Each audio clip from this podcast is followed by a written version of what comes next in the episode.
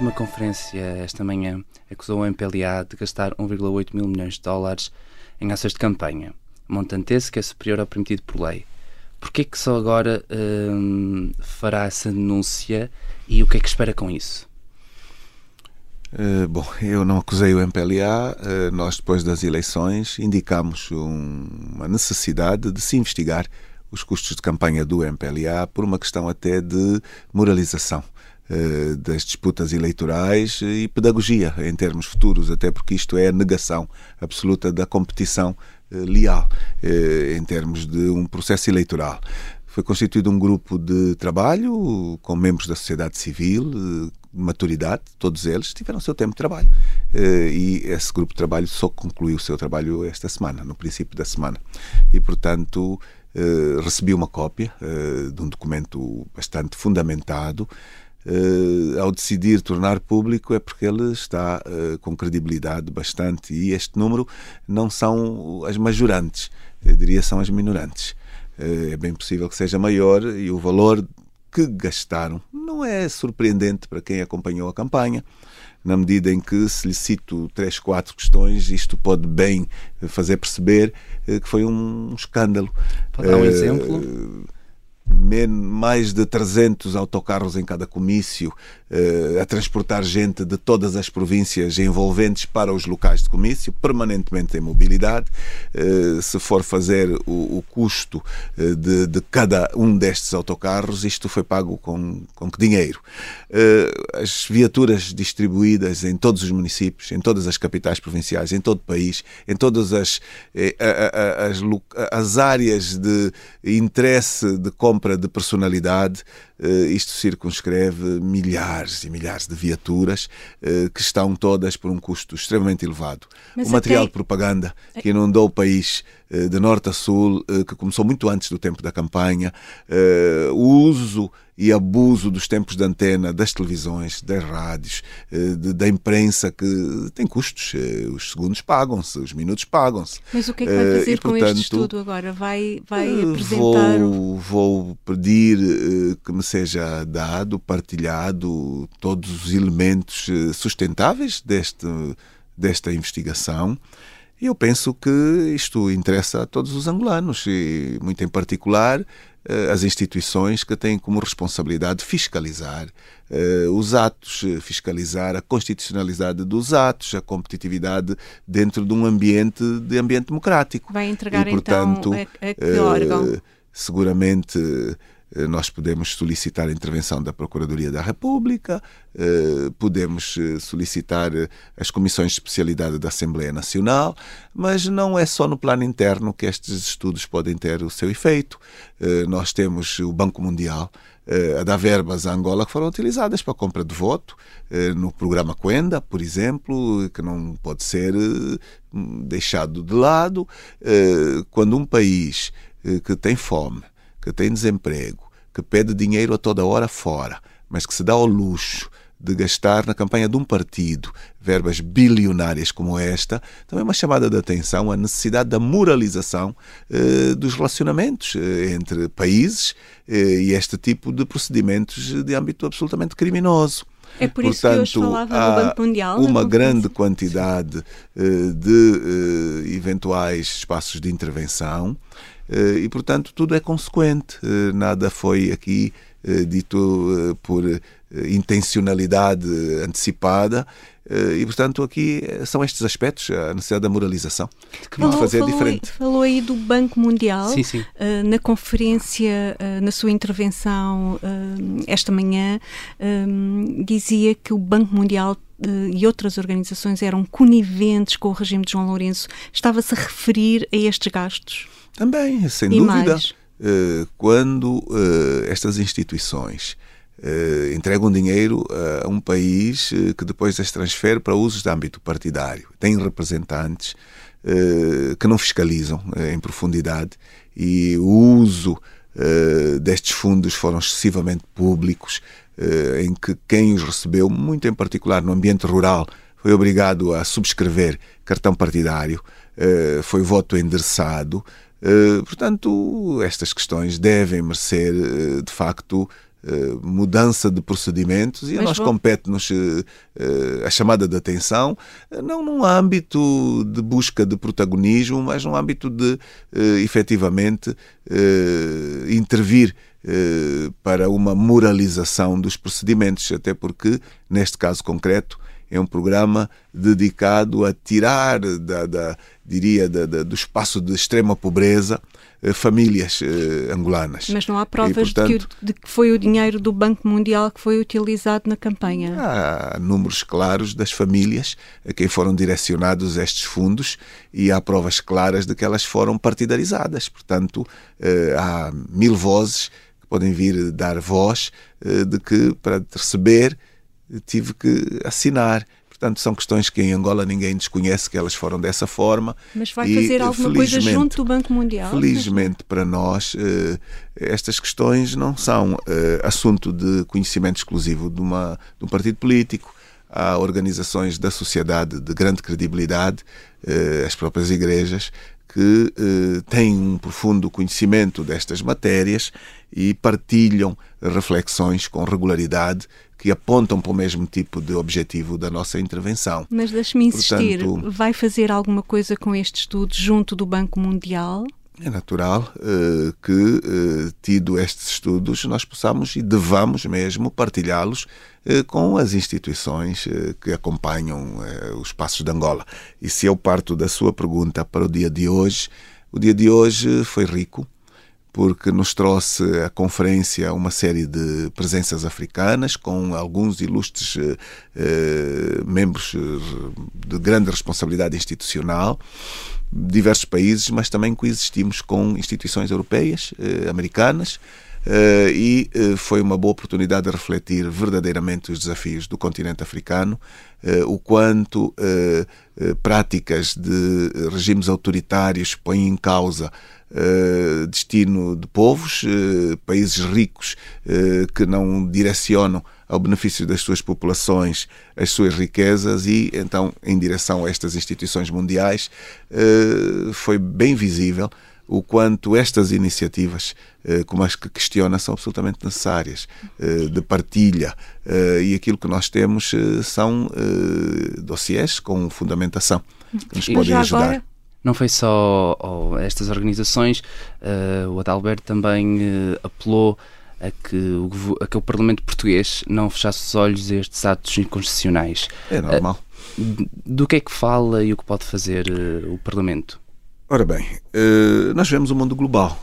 Eh, e no mundo em que vivemos, ninguém se põe à margem eh, desta interação, que no caso de Portugal até é mais concreta se falássemos de, se falarmos de Angola, e é de Angola que eu puxei o estudo, o caso especial de Angola. Ora, nós tivemos uma experiência muito recente da realização das eleições em Angola e, infelizmente, elas decorreram num ambiente escandalosamente antidemocrático, eh, em absoluto. Eh, quando, no decurso destas eleições, eh, se toma o poder e a governação produz violações dos direitos humanos, com grandes, grandes quantidades de pessoas a terem que abandonar o país para salvaguardarem as suas vidas, que é o cenário que está hoje multiplicado por muitos cidadãos, infelizmente, muitos deles muito jovens. Por uma questão de económica? Por uma questão uh, de liberdades, fundamentalmente, e desrespeito a, aos direitos desta, deste, deste tipo de pessoas, que por terem escolhido o ativismo cívico se tornaram alvo dos serviços e das instituições partidárias do país. Quando isto ocorre, logo a seguir a umas eleições, quando nós vimos o início de uma governação que continua a usar e a abusar da contratação simplificada, uh, da recepção de fundos uh, até americanos, por exemplo, destas novas parcerias para a energia, e estes fundos são entregues às empresas dos amigos, sem concursos. Eu penso que nisto tudo também os americanos começam a ter a necessidade de refletirem sobre as parcerias que têm encontrado. E estes são hoje factos reais. Esteve em Angola, eh, esta semana um alto dirigente eh, que, segundo a imprensa eh, não pública, por lá passou pela preocupação eh, do destino dos fundos que eh, Angola não tem sabido eh, utilizar devidamente. Quando estas questões ocorrem, fundamentam substantivamente as nossas intervenções e as nossas chamadas de atenção, no sentido de procurarmos envolver as comunidades e o benefício da governação exatamente no, no povo. Só a boa governação quando o povo em causa eh, tira daí benefícios. Quando não os tira, temos todas as razões para apelar mas, a uma mudança dos comportamentos. Mas o que é que o Estado português poderia fazer? Eh, Pegando ali a pergunta aqui, do meu colega. E aqui, e aqui vai a, eh, a, grande questão. Neste mundo global, uh, me parece que uh, os direitos uh, são universais. a democracia é um conceito também universal. O Estado de Direito também o é. Eh, e, inclusive, os eh, relacionamentos de âmbito histórico. Eh, Portugal tem, seguramente em Angola, muitos interesses. E eu penso que independentemente dos interesses de Estado, que muitas vezes fazem fechar os olhos a determinadas práticas, nós somos sempre aqueles que apelam aos valores éticos, aos valores morais, aos valores políticos. E o Parlamento português não está imune de se solicitar atenção a descontinuidade uh, da, da, aplicação da legalidade das Constituições. Há uma interrupção Portugal... constitucional? Não, o que eu estou a dizer, Portugal é que... Portugal fecha os olhos uh, às questões éticas por causa dos seus interesses em Angola? Uh, parte dos observadores que estiveram em Angola foram portugueses e eh, participaram num esquema vergonhoso eh, de silenciar eh, violação a direitos eh, universais, a violação absoluta a conceitos que em Portugal seguramente eh, estas pessoas não se atrevem a permitir que ocorram aqui e nós temos que moralizar estas questões. Se as próprias pessoas não se impõem limites, nós devemos mostrar-lhes que aquele não é o caminho e, portanto, também há observadores portugueses que foram para Angola fazer eh, fretes portanto, de forma muito clara. Nós não devemos ter problemas em afirmá-lo. E relativamente hum, à presidência portuguesa, hum, recentemente Marcelo Rebelo de Sousa ficou muito feliz e disse e tornou público, por exemplo, com a visita do rei de Espanha hum, a Angola. Hum, considera como é que como é que considera como é que avalia a atitude do, do presidente português relativamente à Angola e ao regime de João Lourenço? Bom, o presidente português passou por Angola recentemente duas vezes e nas duas vezes convidou-nos uh, para audiências.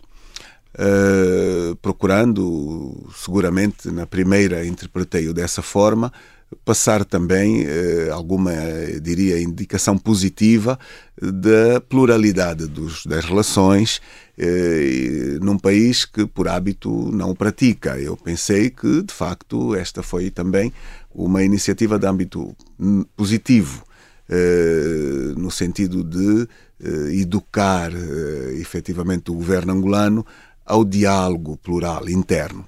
Aspecto positivo. Não deixa de ser fator de especulação também o facto de, quando em presença portuguesa, nos discursos públicos não se ter saído muito bem nos encontros com João Lourenço. Também é um facto em Angola eh, que foi sempre muito aplaudido. Eh, nos últimos tempos tem sido alvo de enormíssimas críticas e eu acompanho a opinião pública portuguesa. Creio que aqui mereceu igualmente um tratamento não muito simpático. Eh, eu penso que, como um homem atento que é, fica-lhe a necessidade de olhar para esta realidade e, e, e tirar as suas conclusões. No segundo encontro, eh, que lá esteve, voltou a convidar e eh, partilhou eh, leituras. enfim, a conversa foi muito franca, mas eu penso que não devemos a nenhum nível impor posicionamentos. Aliás, cada país trata de defender os seus interesses muito pontuais, mas não deixa de existir muitas vezes o excesso de alguma hipocrisia do âmbito político, não é comum dizer estas coisas.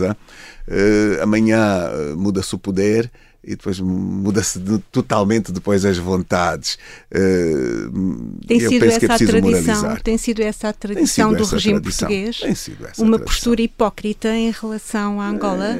sabe que Angola detém interesses grandes, as suas reservas estratégicas de de petróleo, de gás, de diamantes, de minérios amplos, eh, atrai parcerias e eh, muitas vezes alguns uh, amigos me dizem que Angola pratica uma diplomacia do barril, eh, com poucas preocupações sobre os direitos, sobre o Estado de Direito, e eh, muitos países não se preocupam muito em acautelar esse tipo de relacionamentos.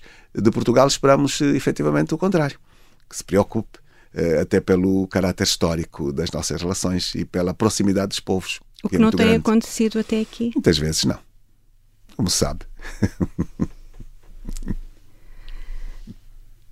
Falemos da UNITA. Muito bem. É verdade que tem havido uh, alguma. Uh, há rumores de que tem havido uma certa cisão ou uma certa divisão dentro da UNITA entre a ala uh, mais tradicional do AMBO e, e uma ala mais aberta do BIE. Um, estes rumores são verdadeiros? Interessa ao regime vendê-los permanentemente eh, a UNITA está bem e recomenda-se. Eh, nós fomos obrigados a repetir um congresso e se essas divisões fossem efetivas, tinha aparecido candidato alternativo a disputar a liderança, não apareceu. E não apareceu porquê? Porque entendeu que não tinha espaço para ganhar, o que é mau, porque eu fui um dos que fui penalizado pela não materialização de um espaço de competição, de pluralidade, que é uma prática nossa. Mas isso Portanto, foi antes das eleições, estamos a eh, falar não, no pós-eleitoral. Pós o Congresso, o Congresso foi antes das agora, o Congresso foi, foi anulado, o Congresso da, da UNITA, dois anos depois de o realizar, e foi obrigado a fazer um Congresso seis meses antes das eleições.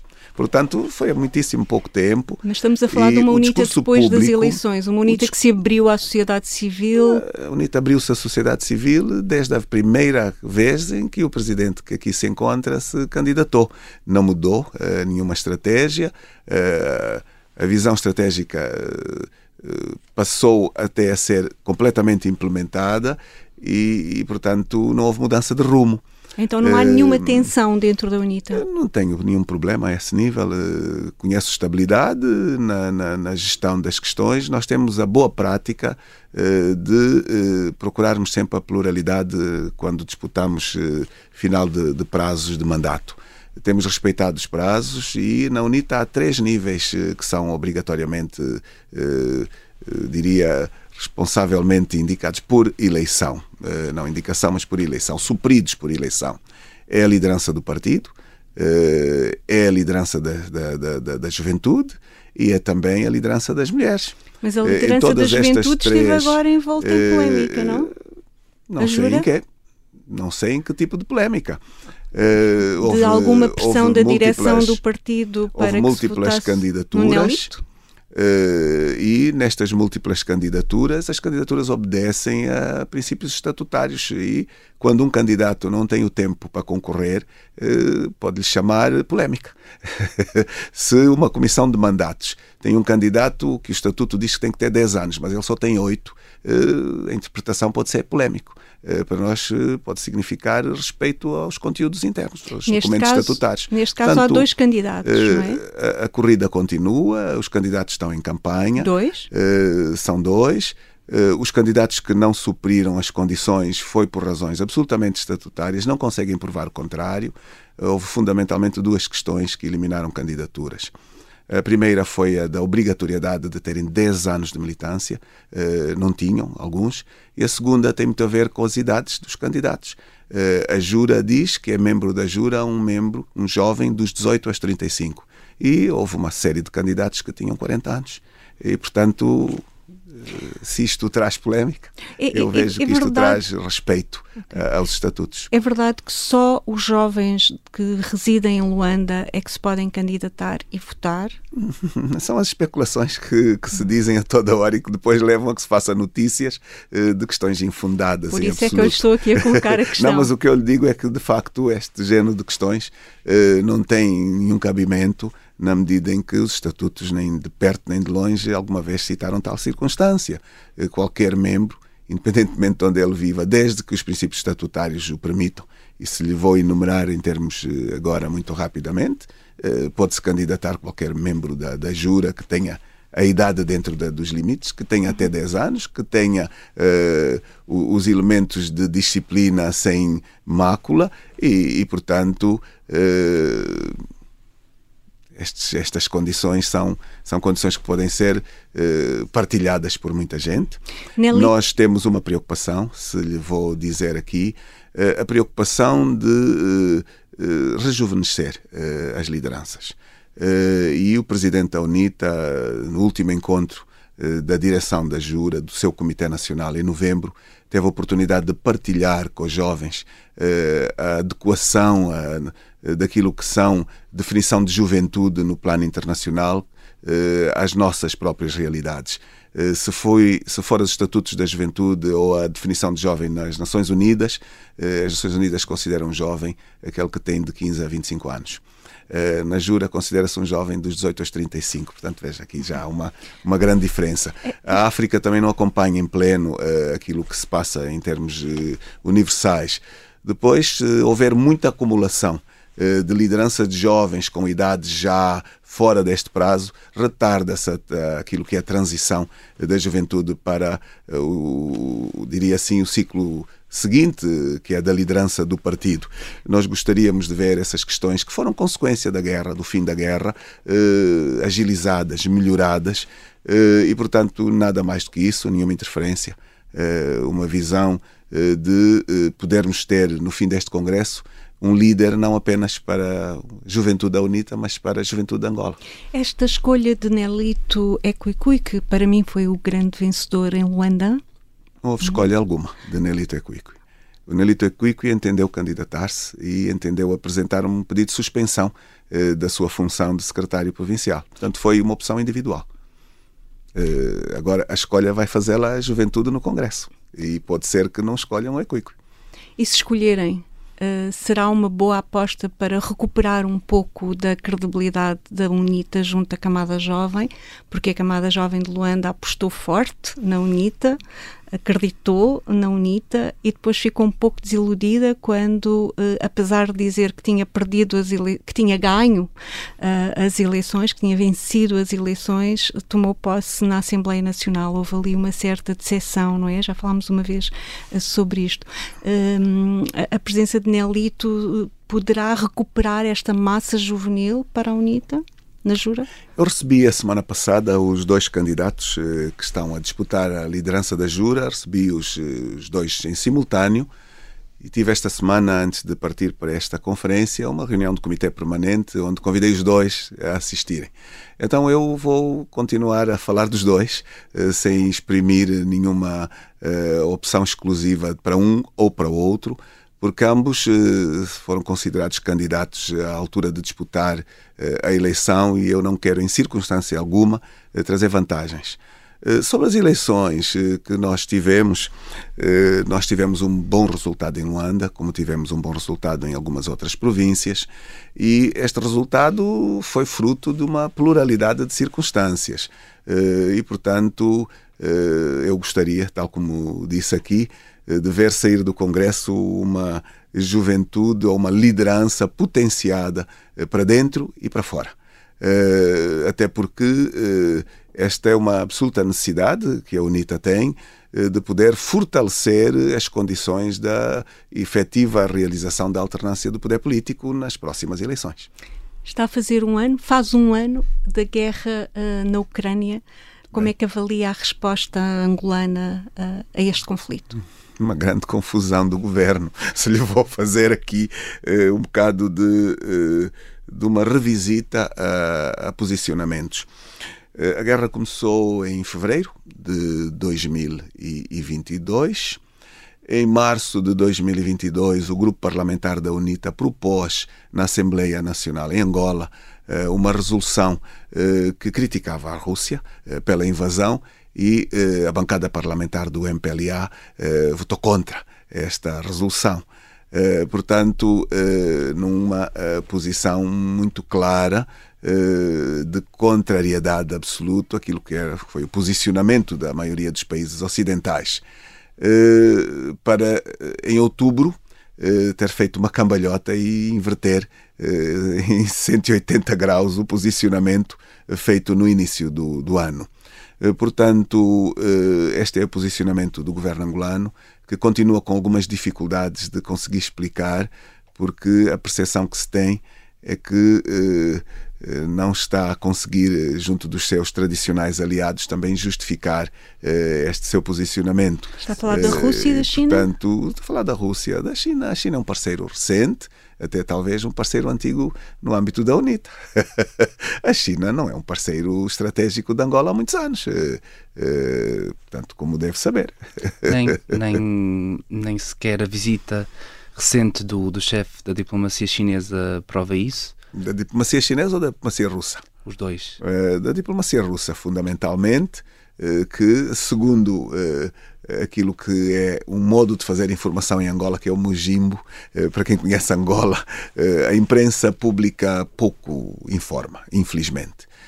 As televisões, diria, nada informam. Eh, são absolutamente comandadas eh, pelo poder político e estão absolutamente fechadas à pluralidade da comunicação, o que é mau. Eh, e, portanto, é aquela, aquela imprensa que hoje é sustentada fundamentalmente por algumas iniciativas que se encontram na internet, que trazem alguma, diria, dinâmica plural na informação, mas com raras exceções acabam por antecipar toda a boa informação estas dizem que houve um puxão de orelhas, uh, diria assim, da diplomacia russa aos seus parceiros e uh, com exigências de clarificação sobre posicionamentos. e este é um debate interno que não deve ser muito fácil, porque aquilo que se ouve muito dizer é que as hierarquias que foram todas formadas num lado a técnica que é toda de um lado não estão a reagir muito bem uh, a estes posicionamentos que alguns estão a ser explicados como um mero oportunismo político. Uh, alguns até são ditos que foi a única forma uh, de conseguirem a continuidade da governação através de um fechado de olhos de uma potência para que tal ocorresse. Bom, tal como disse, é o jornalismo do Mujimbo, mas que quase sempre acerta. O tempo acaba por trazer a confirmação dessas tendências. Eh, recentemente, o jornalismo do Mujimbo trazia a exposição eh, da Presidente do Tribunal de Contas eh, e a verdade é que acabou de se demitir. traz a especulação da demissão do PGR. Ainda não foi formalizada. Vamos ver o que, é que vai acontecer amanhã. Amanhã, no plano temporal, pode não ser amanhã imediato, um amanhã futuro. Portanto, sobre esta questão, o governo de Angola não tem tido uma posição muito coerente, muito continuada. E as relações entre Rússia e Angola? Bom, não devo ser eu a expressá-las porque não sou embaixador de Angola. Sim, mas como é que as avalia? Como é que as avalia? Bom, é, bom, eu não devo uh, transmitir aquilo que são o resultado, nomeadamente de alguma uh, da, da, daquela que é a boa relação entre uh, a UNITA e as embaixadas que estão em Angola e a, a comum prática de as visitar regularmente e, portanto, eu não estou autorizado a trazer a público o que ouvi do embaixador russo a última vez que, que passei pela embaixada. Uh, e que eu penso que os jornalistas terão um ganho se fizerem entrevistas e se eles aceitam responder.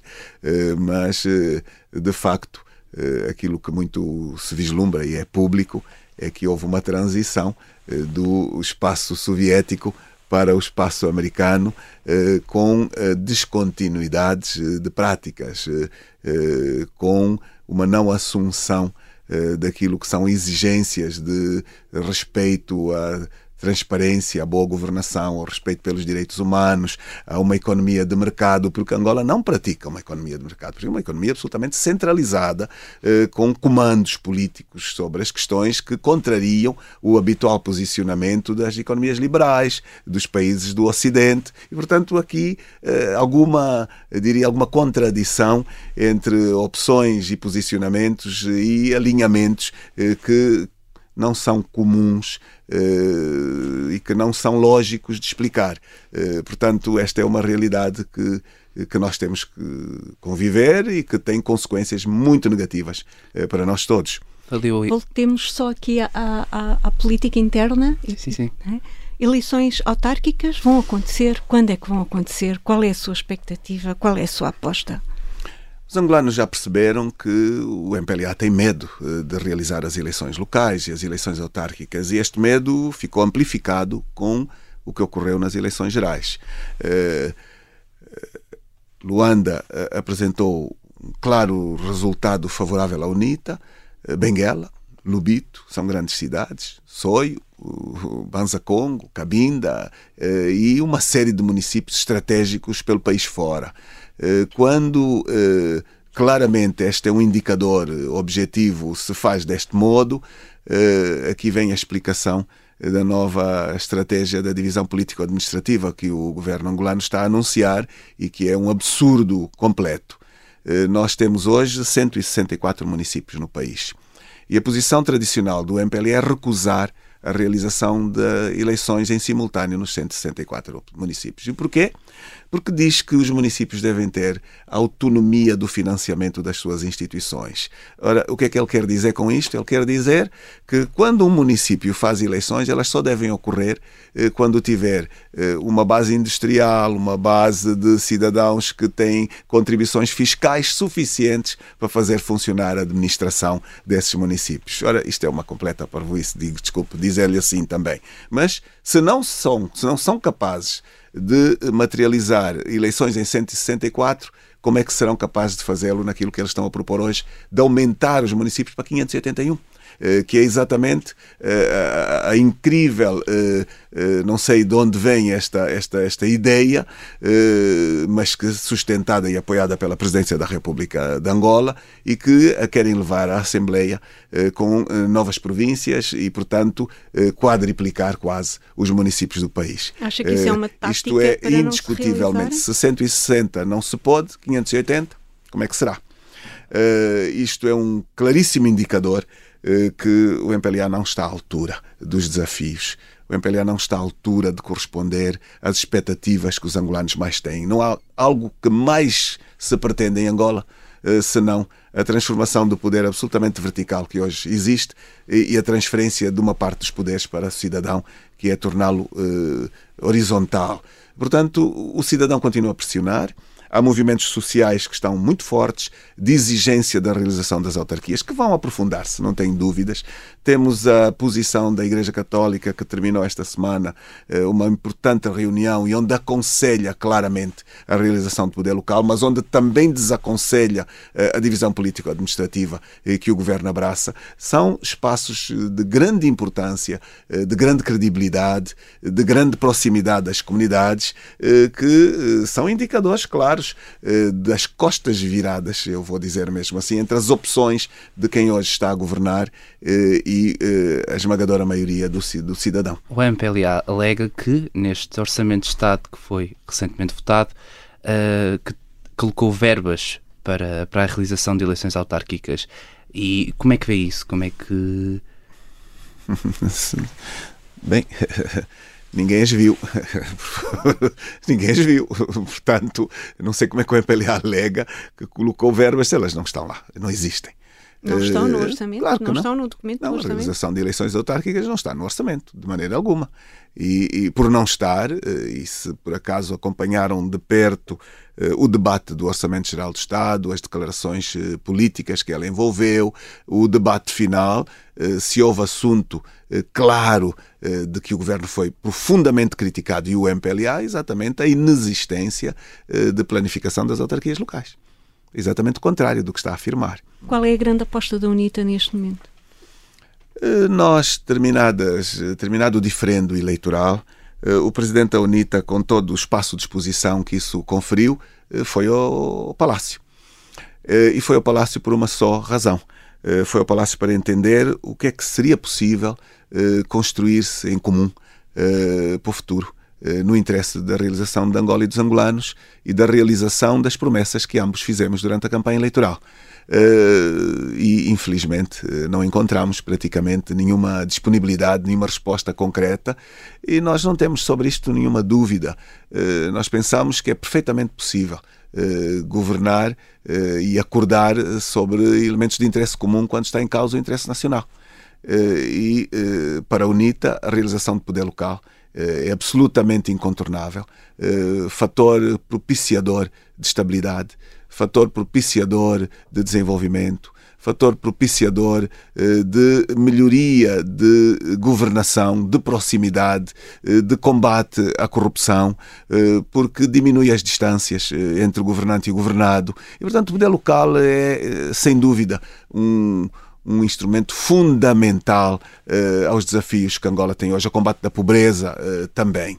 Uh, também nós temos prioridades partilhadas, nós temos dramas completos ligados à extrema pobreza no país e a necessidade absoluta de termos programas de empoderamento das populações, em particular aquelas do ambiente rural e das periferias urbanas, que vivem um drama sem limites. Uh, não, é, não se vislumbra nada que possa efetivamente alterar este quadro. Nós continuamos a ver um desperdício de verbas absolutas. eu dou-lhe só um pequenino exemplo aqui. O orçamento surgiu para este ano com cerca de 50% de dívida pública a conter o serviço de, a serviço de dívida ainda com cerca de 50% da disponibilidade do orçamento e dessa dívida, uma parte substantiva vem para pagar a dívida interna. E que dívida interna é esta? São bancos internos que financiam o Estado e que recebem de forma escandalosa em relação àquilo que emprestam. onde os juros são verdadeiramente escandalosos e que é uma via indireta de financiar a corrupção e os governantes. Eh, através do facto de serem os proprietários destes espaços, destes bancos, negociando em causa própria. Portanto, isto é um escândalo absoluto, eh, com penalização, porque na realidade, depois quem paga, quem paga é o cidadão. Uh, e, e, aqui está uh, uma continuidade de que é do incentivo à corrupção. Portanto, nada nós mudou, nada não mudou, mudou nada. o Presidente da República, desde que assumiu agora de novo o poder, continua a transferir para quatro empresas, cinco, aquilo que são contratação sem concursos públicos, com verbas elevadíssimas. e, portanto, isto nos dá claramente a indicação de quem incentiva a corrupção.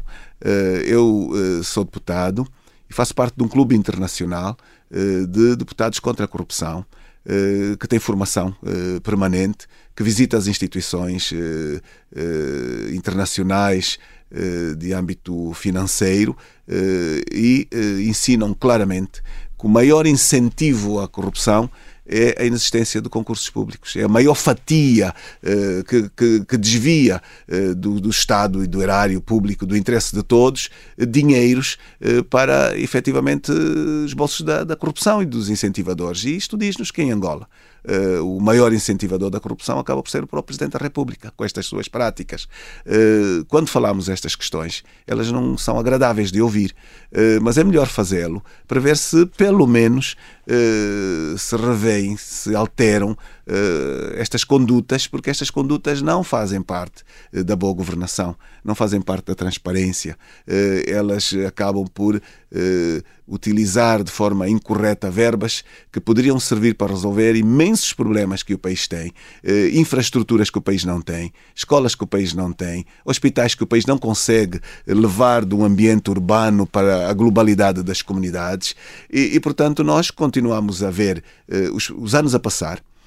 E, e repare que nós vivemos o maior período de paz, felizmente. 2002, eh, 2023. São 21 anos mas não houve uh, substancial mudança do tecido social. Pelo contrário, há uma degradação acentuada desta, desta realidade. Uh, e, portanto, esta é a nossa realidade. Mas está a se dizer... lhe permite, se me permite, e, sei que o tempo não é grande, uh, a reunião de hoje permitiu fazer também aqui alguns balanços importantes. As organizações internacionais, nomeadamente os parlamentos, União Africana, Parlamento Africano, Parlamento Europeu, Congresso e Senado americanos são aquelas que diria de maior visibilidade, têm medidas punitivas muito duras contra os golpes militares, porque elas interrompem eh, a aplicação das constituições e causam imensos dramas, eh, enfim, tremendos. Não há nenhuma diferença nas causas entre estes golpes militares e os golpes institucionais. O que nós vivemos em Angola foi um golpe institucional e um golpe eleitoral e a interrupção e a descontinuidade da aplicação da Constituição com uh, instituições partidárias a darem legalidade e não legitimidade, porque não a têm, uh, a quem se encontra a governar. Este é um drama enorme, porque governar sem legitimidade também tem muitas consequências. E o que se passa hoje em Angola não muda. e eu sei que muitas vezes me apontam por falar disto Mas hoje, de forma generalizada, dentro e fora do país, olha-se para o governo de Angola e todos sabem eh, que não tem legitimidade para governar.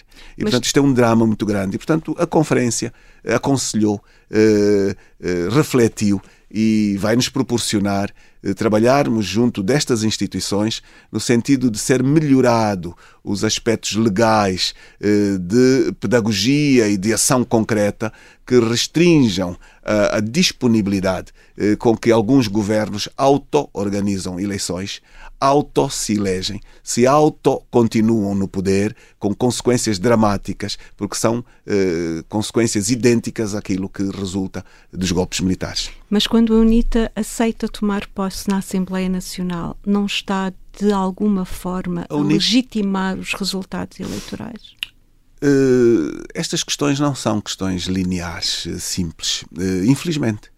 e, portanto, a opção alternativa que existia, que foi debatida, que foi refletida, que foi partilhada em todo o país, é uma opção seguramente pior. E, portanto, nós temos Qual que era? trabalhar melhor para o futuro. Qual era? E temos um ciclo de cinco anos eh, onde eh, não tínhamos tido eh, tanto tempo, pelo menos a liderança de que sou responsável, tinha tido dois anos interrompidos, inclusive por um congresso anulado, e, e, nós sabemos muito bem o diagnóstico daquilo que fizemos como experiência para chegarmos aqui e temos que procurar contornar as dificuldades que encontramos e fazer melhor em termos de futuro. Qual Também era não a alternativa é verdade, a não ir à Assembleia? Não Qual é, é verdade. a alternativa? Não me era a interrupção uh, da normalidade do funcionamento do país, indiscutível. E quando nós vimos o aparato bélico uh, de quem diz que ganhou, mas que o que colocou na rua foi tanques, mísseis, um poder repressivo, eu não tenho nenhuma dúvida que provavelmente as vozes que, poucas, direi mesmo, que nos apontam o dedo seriam as primeiras a apontar o dedo em sentido contrário, se fôssemos pela outra via.